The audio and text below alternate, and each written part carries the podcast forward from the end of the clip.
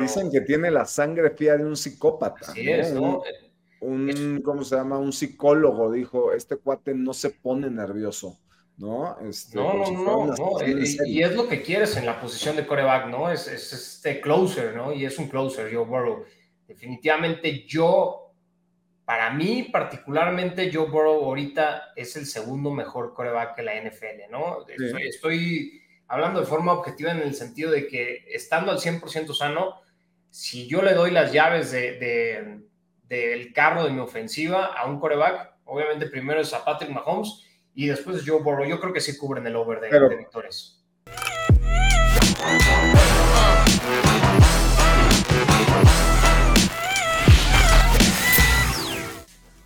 Yo, ¿qué pasa, nenes? Otro capítulo más de esta colaboración Fantasy Collab con que lleva la lana. Estamos analizando a todos los equipos y todas las divisiones desde el ángulo de las apuestas. Hoy toca la división del norte de la americana. Estoy aquí con Cats que a ver qué nos espera, porque a mí me da mucha emoción ver estos equipos en cuanto a la posición de mariscal de campo. Joe Burrow, que está llamado a ser una de las estrellas de esta generación, Lamar Jackson, que no lo vimos en gran parte de la temporada pasada, pero ya tiene un MVP, eh, de Shane eh, Watson, que viene después de la suspensión, ya, lo, ya regresó, pero queremos ver si regresa a al talento que le habíamos visto. Y por el otro lado, un rookie que terminó la temporada Pickett ganando 5 al hilo. ¿Cómo ves esta división, mi Cats?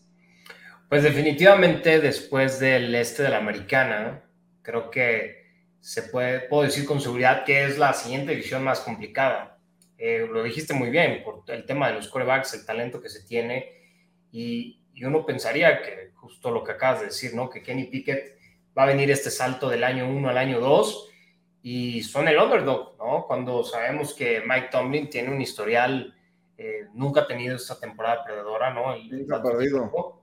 Exactamente, ¿no? Entonces, eh, muy interesante también cómo van a arrancar los Bengals, si va a estar Joe Burrow disponible, eh, arrancan la temporada contra los Browns, ¿no? Justamente un, un partido divisional, entonces si Joe Burrow está sano, creo que él son los claros favoritos para, para ganar la división. No tendrían por qué no, tienen todas las armas, ¿no? Los receptores tienen dos receptores número uno en T. Higgins y Jamar Chase, entonces, eh, los claros favoritos, ¿no, Diamond? Pues sí, mira, eh, la división, justo lo dices, ¿no? Bengals favoritos más 160, le siguen los Ravens más 220, luego los Browns más 375 y al final Steelers más 450, pero hay carnita en esta. El over y el under de los Bengals está en 11 y medio, que si realmente pensamos que va a ganar la división, debería dar esa línea. ¿Crees eh, que gane la división? Eh, ¿Los ves ahí? ¿Ves eh, cubriendo, porque además el over no es favorito, over paga más 105 y el under es el favorito con menos 125. Entonces las casas de apuestas esperan que no gane 12 juegos los Bengals. Sí, yo creo que sí lo deben de cubrir. Repito, todo la clave es Joe Burrow. ¿no? Joe Burrow es este coreback de, él tiene el instinto asesino, básicamente, ¿no? Patrick Mahomes no había podido ganarle a, Joe Burrow en toda su carrera hasta este campeonato de la conferencia americana que recientemente vimos. Pero... Dicen que tiene la sangre fría de un psicópata. Sí, es, ¿no? Un, ¿cómo se llama? Un psicólogo dijo, este cuate no se pone nervioso. ¿no? Este, no, no, no, y, es lo que quieres en la posición de coreback, ¿no? Es, es, este closer, ¿no? Y es un closer, Joe Burrow. Definitivamente yo para mí, particularmente, Joe Burrow ahorita es el segundo mejor coreback que la NFL, ¿no? Estoy, hablando de forma objetiva en el sentido de que estando al 100% sano, si yo le doy las llaves del de, carro de mi ofensiva a un coreback, obviamente primero es a Patrick Mahomes y después es Joe Burrow. Yo creo que sí cubren el over de, de victorias. Pero que Joe Burrow además tiene mucho mejor receptores que Mahomes. Entonces también tiene más ayuda, ¿no? Tiene, tiene un monstruo que ya no tiene eh, Mahomes como cuando tenía Tyreek Hill, ¿no? Así es. Y también reforzaron la línea ofensiva y esto es algo que los Bengals tenían dos años sufriendo un poquito. De hecho, el tackle Orlando Brown, el que estaba con los Chiefs, ahora se fue con Cincinnati y eso creo que va a ser eh, va a ser una gran diferencia pues para Joe Burrow, porque Joe Burrow eso es justamente lo que ha estado sufriendo estos dos años, que lo están golpeando mucho, lo están capturando mucho, y si eso cambia en esta ofensiva con Joe Burrow, cuidado, porque deja tú para la división, contendientes para ganar la americana. Sí, ojo ahí, porque después del Super Bowl justo le refuerzan esa línea, pero empezaron las primeras tres semanas muy mal, después cambia, mejora, pero aún así equipos como los Cowboys les hacen una cantidad tremenda de, sacks. Y, con todo y eso, ¿no?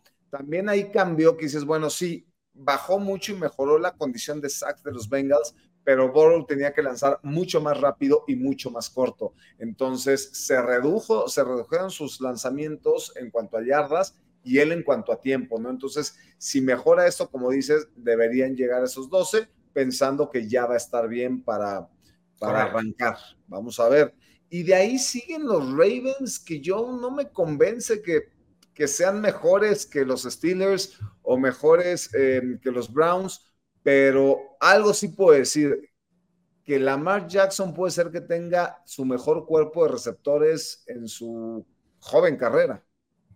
Creo que yo compro esa idea, 100%. Me, gusta lo que va a traer este Todd Monken, ¿no? Una nueva faceta de, de Lamar Jackson que todavía no conocemos, que es de, perdón, de ser coreback al 100%, eh, lanzar el balón, de ser un poquito más... Eh, tener esta presencia en la bolsa de protección.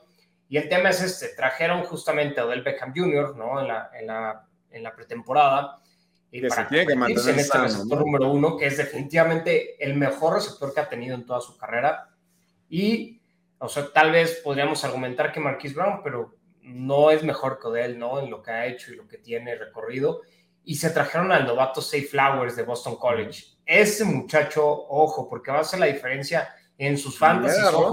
Y eh, valdría la pena ver el, momio Diamond de cómo está para novato del año, porque es un fuerte candidato.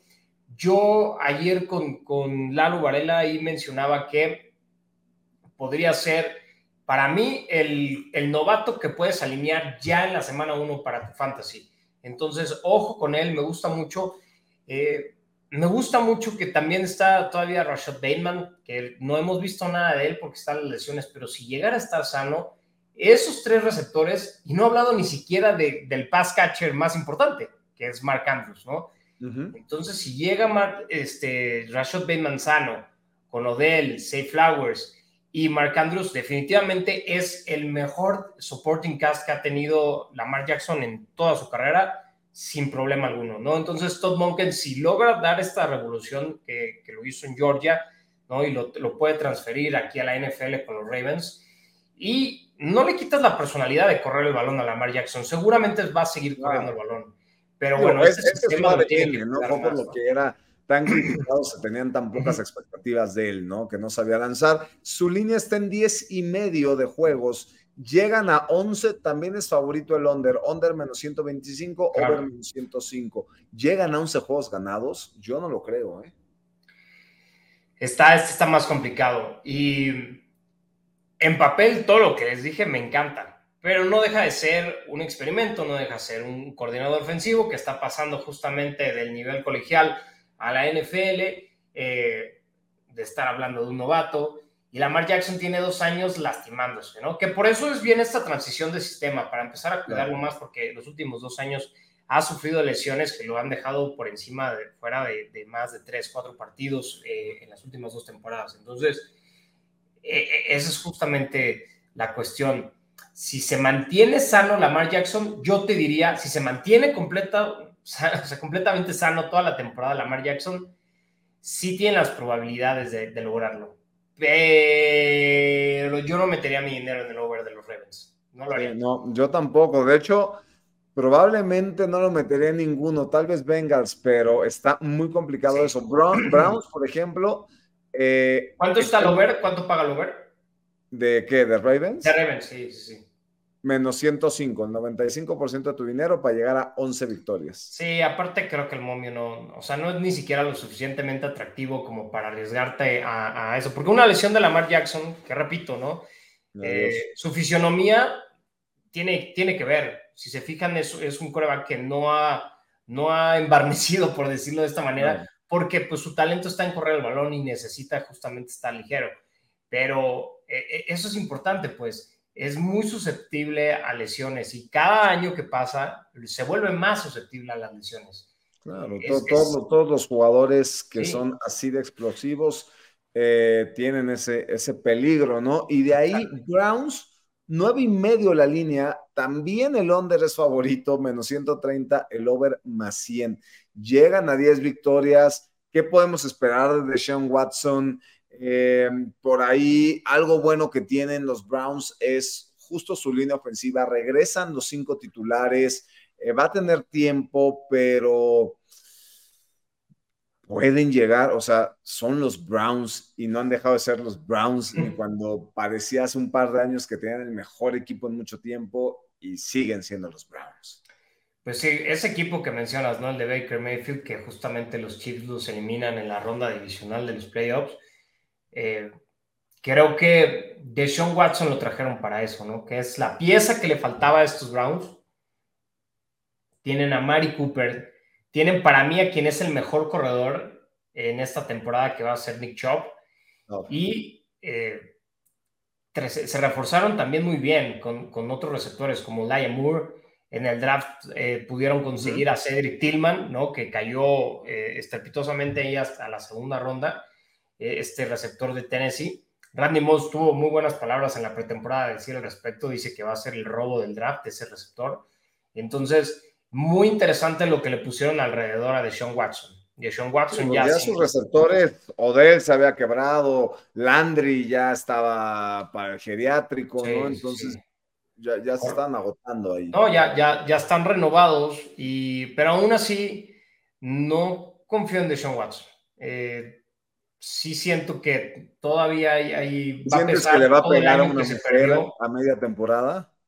¿Perdón? ¿Sientes que le va a pegar a otra mujer a media temporada? Por eso no confías en él, güey. No, no, Lo van a suspender. Pues ya viste ahorita a Julito Urias, ¿no? Sí, no, no, no. Que estén en temporada no significa que estos cabrones. No, pues Julio Urias, este, ya, yo creo que ya no lo vamos a volver a ver ahí en los Dodgers. Yo ojalá que, no.